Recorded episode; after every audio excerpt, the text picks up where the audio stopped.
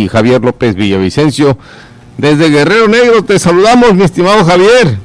Gracias, mi estimado Pedro, seguro que sí, saludándote por acá desde Guerrero Negro, la capital mundial de la sal, a la altura del paralelo 28, en el ombligo de la península de Baja California. es correcto, ¿Eh? con un saludo afectuoso.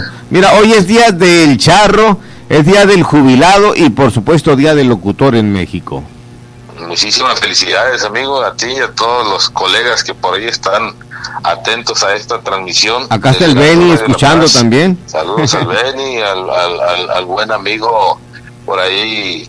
Al Boston. Ni más, ni más menos que el Boston y pues toda la palomilla, todo el equipo ahí que siempre eh, atentos a, la, al micrófono para hacernos sentir bien con la música, con las dedicatorias, con las noticias.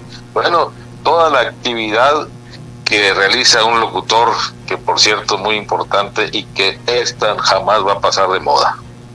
Efectivamente. ¿Cómo va la situación allá en los cambios de administración de gobierno municipal en el norte del estado, allá en Mulegé?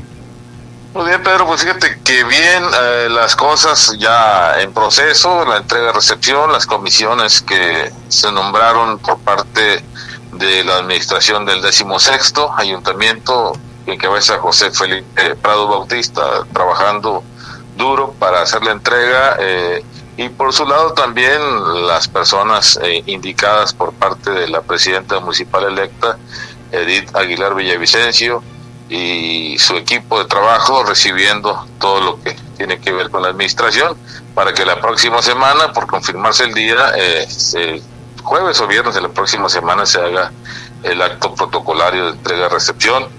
Eh, comentarte que pues los detalles eh, económicos financieros del ayuntamiento siguen este pues con dificultades problemas para liquidarle eh, adeudos a Comisión Federal de Electricidad problemas para liquidarle a los trabajadores su salario eh, tanto sindicalizados como de confianza y compensados para liquidar algunas situaciones ahí, pero aún a la fecha de hoy el presidente municipal Felipe Prado sigue gestionando los recursos suficientes para que esto se resuelva antes de que él haga entrega de la administración y entregar cuentas claras. Haciendo un resumen de sus actividades en estos tres años de gobierno, vemos eh, para fortuna de los mulejinos, mucha obra, mucha acción durante todo este proceso de trabajo de Felipe Prado en la administración, en las diferentes comunidades de la municipalidad mulejina, incluyendo desde luego el área rural, en las rancherías, en la sierra, en la costa, en las comunidades más eh, conurbadas como son Santa Rosalía, Mulegé, Guerrero Negro, Vizcaíno, también mucho trabajo, mucha obra, mucha acción, pero que desgraciadamente se ha venido viendo deteriorado todo esto eh, por el uso que se le da lamentablemente a la situación financiera y haz de cuenta como que si las cosas no se hubieran hecho, como que si no existiera ningún historial positivo del trabajo de Felipe Prado Bautista, debido pues a que eh, la situación financiera lo ha echado como quien dice todo para abajo, la, la trayectoria y el, y el pues el, prestigio que se ganó Felipe Prado con su gente, con todos los molejinos, con ese trabajo que vino realizando.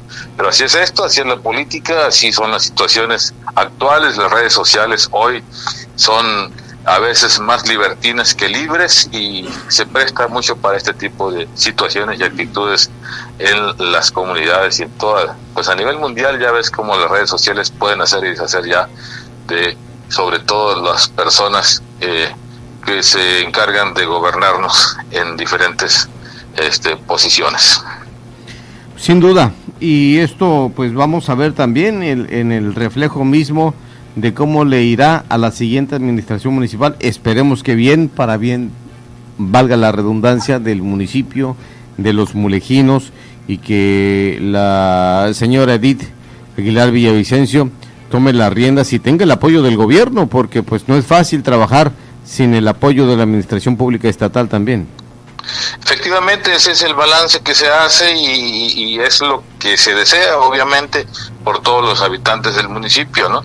Eh, que esta señora presidenta municipal electa y ya próxima a entrar en funciones le vaya bien para que los monejinos nos vaya bien. No podemos desearle en ningún momento lo contrario.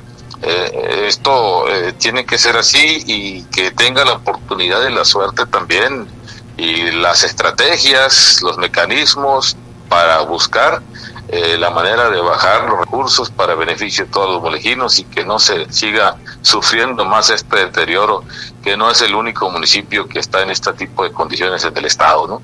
Y desde luego vemos eh, la actitud positiva, la, actitud cortés y eh, exitosa de cómo el gobernador ya en funciones, profesor Víctor Manuel Castro Cosío, ha tenido con incluso quienes en un momento dado fueron adversarios, ahorita eh, vemos con certeza cómo eh, ha trabajado esta situación política nuestro gobernador electo y cómo está eh, atendiendo ya, de hecho, las demandas de los municipios.